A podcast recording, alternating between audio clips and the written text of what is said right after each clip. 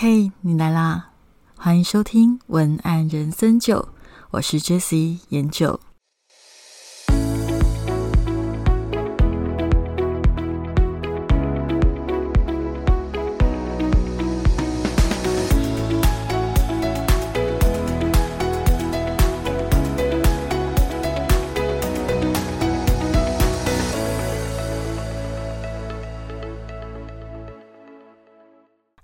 新年快乐，各位小酒窝，我是研究。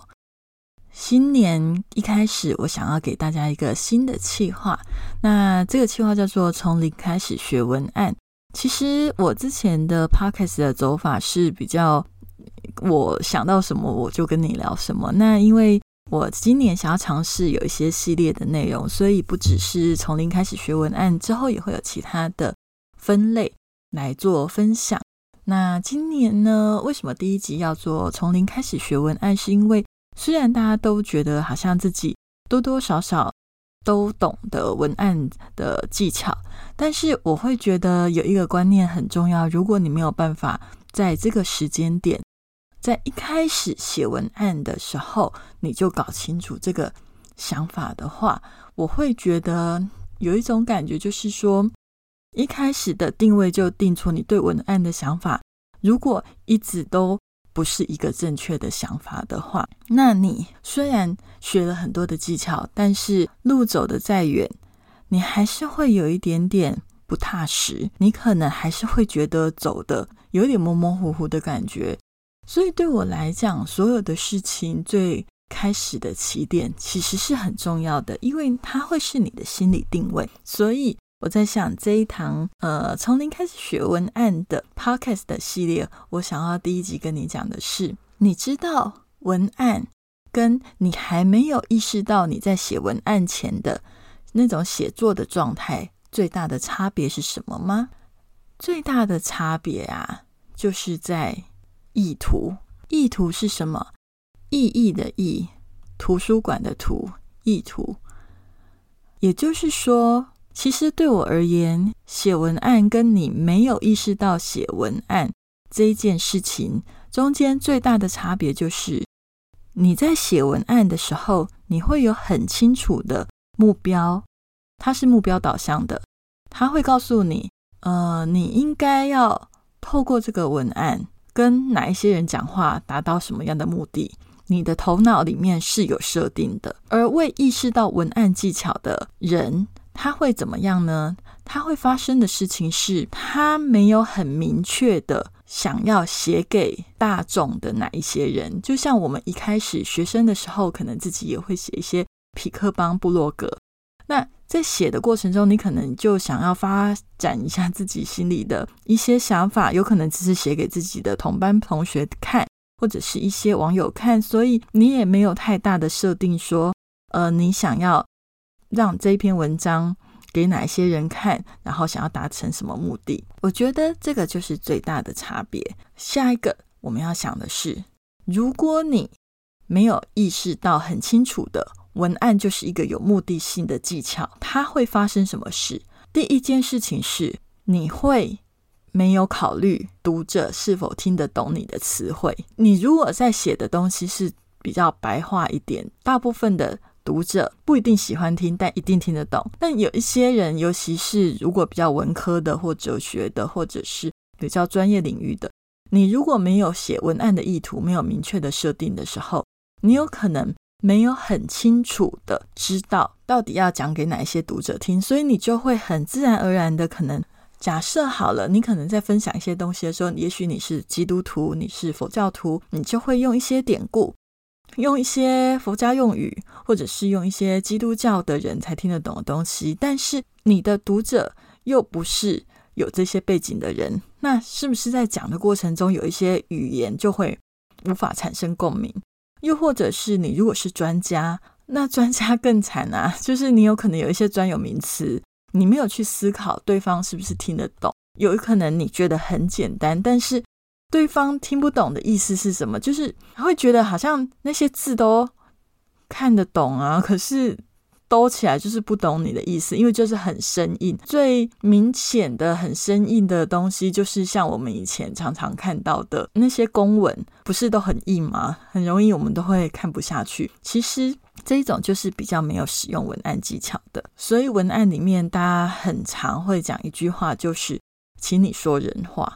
如果跟你讲，请你说人话，就是代表你的内容有可能跟我已经产生了断层。是没有共鸣的，那我就会请你说人话。如果你的文笔本来就是很白话的那种，就是不存在于听不听得懂的问题的话，那接下来的另外一个就是说，你的文笔风格是不是你的你想要的读者他喜欢的风格？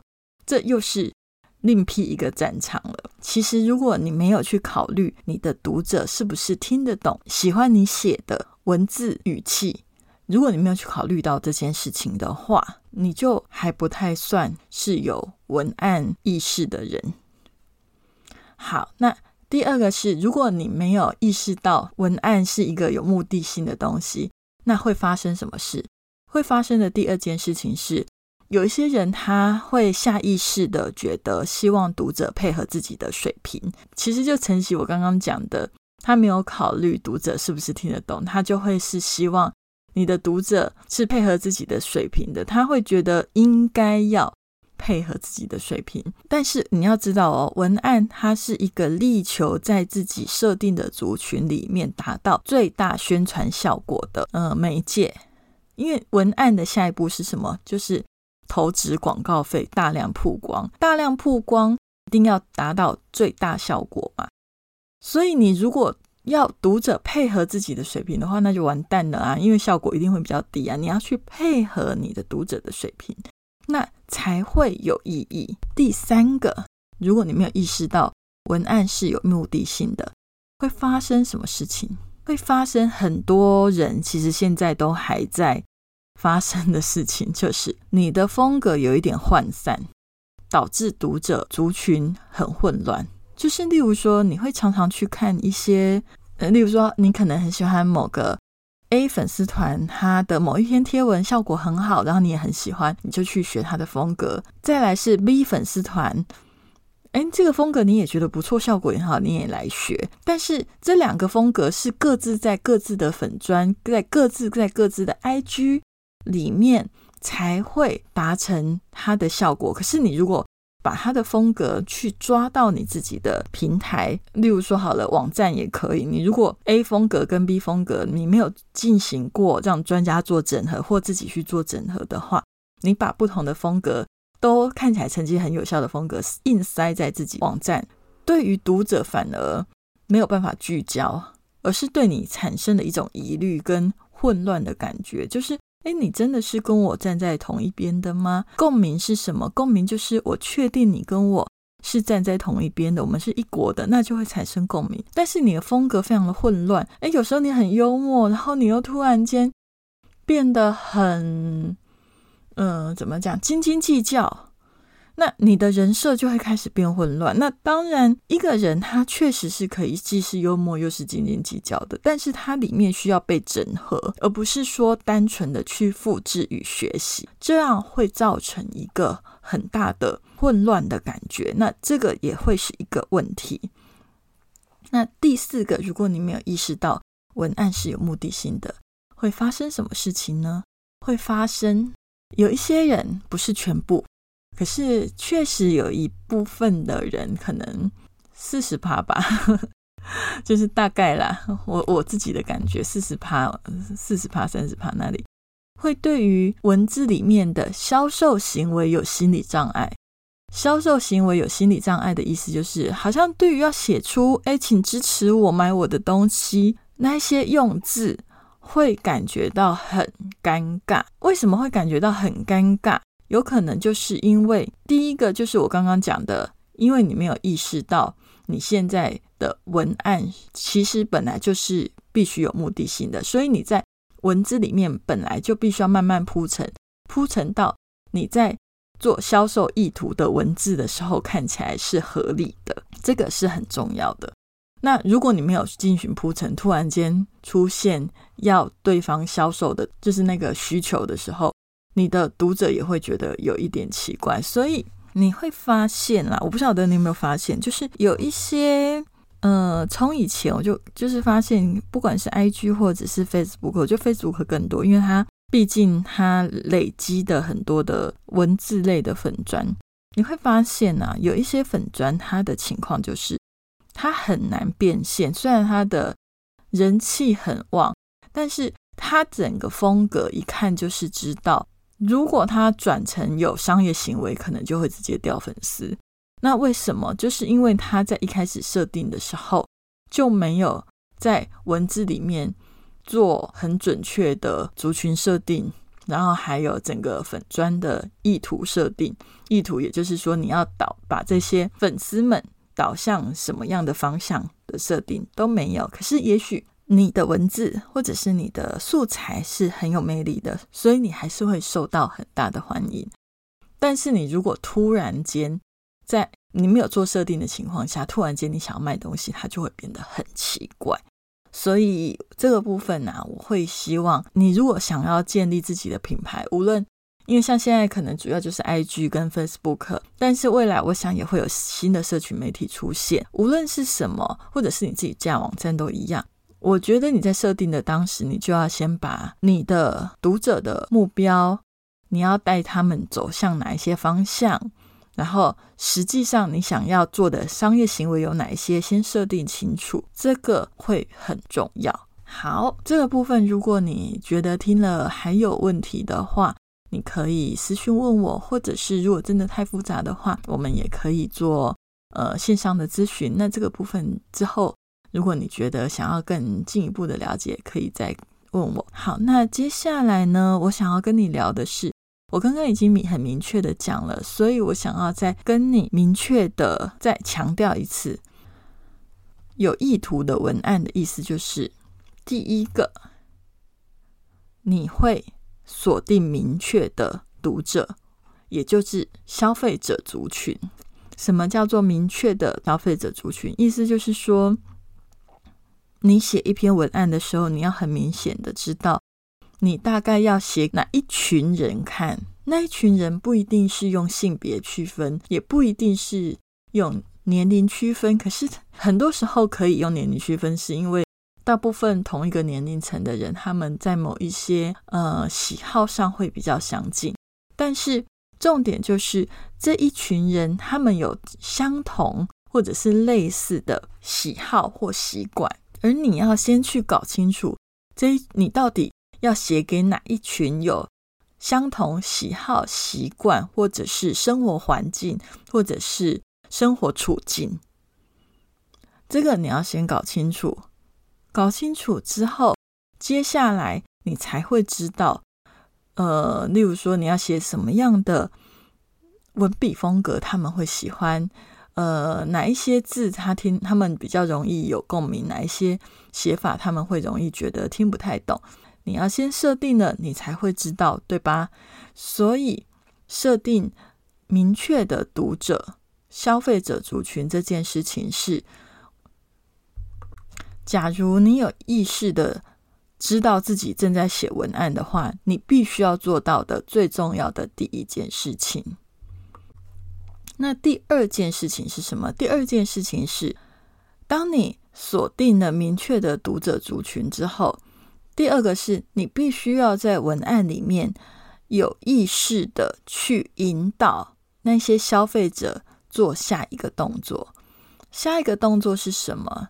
例如说，嗯，留下深刻印象是一个，跟你买东西是一个，填写问卷留下 email 是一个，类似这样子的去具体的引导消费者一个行为，就是有意图、懂得要怎么样去有文案意识的写作的人，必须要具备的两个特质。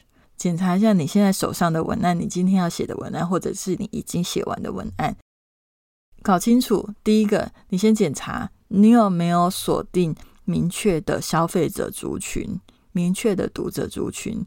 第二个是你有没有在文章里面去引导你的读者去做下一个动作？你在写的过程中，你有没有有意识的在想这件事情？如果你有意识的有想过、有顾虑这两件事情，那你就是正在写文案。那如果你发现你现在写的东西里面并没有去顾虑到这两件事情，那其实你现在并不是很清楚文案的意义，也有可能你在写的东西并没有很有明确的文案力道哦。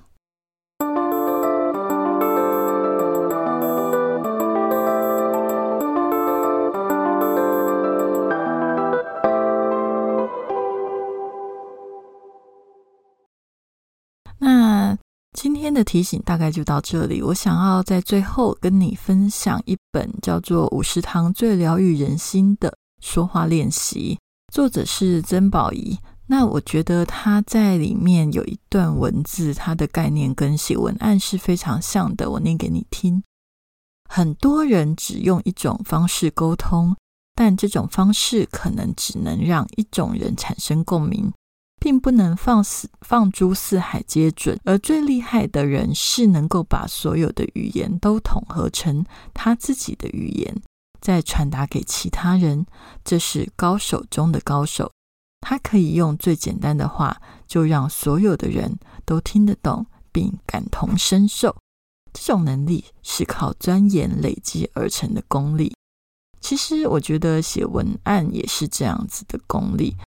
我刚刚讲，你如果没有意识到写文案的时候，你就会想要用一种方式，用自己习惯的方式跟你的读者沟通。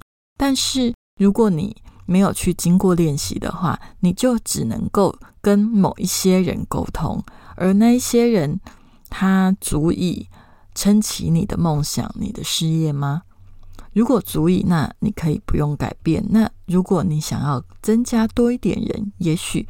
学一点文案技巧，会是帮助你，呃，去扩展你的读者。有一些人他会觉得说，哎，可是我觉得学文案技巧，它就会让我失去我自己原本的风格。这个问题我以前也有想过，因为之前如果听过其他 podcast 也知道，我是中文系毕业的，所以。你要说风格，文字风格，我一定是有的，因为我写了那么多年的，呃，写作那么多年的作品，我们中文系所的考试都在写论述啊，所以文字风格我是一定有的。那到底学文案技巧会不会让自己的风格消失呢？我的回答是，我觉得不会，因为文案技巧，如果你知道要怎么用的话，你有抓到它的重点的话，你只是会知道，呃，哪一些写法。你的读者可能会比较容易下咽。我觉得学文案反而会让你更跳出自我，而更具同理心，去感同身受你的读者他们在阅读上舒适点在哪里，进而让你的呃文字更符合你的读者感觉到更舒适的阅读体验。所以我觉得它是不会的。但是你如果说，一开始学的时候，你没有办法好好的应用的时候，尤其是有一些人，他可能一开始在学写文案的时候，他比较习惯去做模仿。那确实，你一开始会觉得有一点失去自我，因为你的风格，你不知道要怎么融入那些技巧里面。但是，它都是一个过程。如果你想要缩短这个过程，也许你可以透过比较集中的学习，就可以让这个过程比较缩短一点。当然，如果就我自己是文案师的工作，我觉得我本来文案的风格就有很多种。为什么？因为我非常的了解，呃，不同的产业、不同的品牌，它必须要展现不同的语气、不同的风格，所以我会觉得所有的。风格都是我的一部分，我有办法呈现的，它都是我的一部分。就像一个演员，他有办法演出的性格，其实都是一定是他内化之后，从他自己内在整理出来的特质，然后一个艺术的展现。所以我会觉得，你倒是不用太担心学文案会失去自己的风格。反而是如果你抱着这样的偏见，那有可能就会失去自己的风格。那你如果是抱着哎学习文案，想要让我自己的文字帮助更多人在阅读体验上。更为的舒适，更容易有共鸣。去学文案技巧，会帮助你原本写作技巧都很好的人，能够被更多人看见。好，那今天的文案人生就就到这里。如果你想要更深入的去了解我今天讲的，就是从零开始学文案，文案跟写作。跟你还没有意识到写文案之间的差别，呃，我的写出高效好感文案线上课的第一章就有讲。那因为它是这个部分，它也比较需要经过，不只是这样子的。用讲的方式去解释，它还比较需要经过我里面放了很多的案例，还有铺陈，还有一些图文之间的辅助，你会比较容易了解。否则，我在想，我如果透过这样子，第一个就是对于已经购买课程的人不公平以外，你会觉得非常的困难，而没有办法继续听下去。所以，如果你有兴趣更了解的话，我也欢迎你可以上我们的高效好感文案课。好，那如果你对今天的节目有任何的想法，欢迎欢迎你搜寻文案，像你 j slogan j s l o g a n 点 t w 这个网址都可以找到我。如果你喜欢今天的节目，请给我五颗星星的评价及留言。我们就下周见喽，拜拜。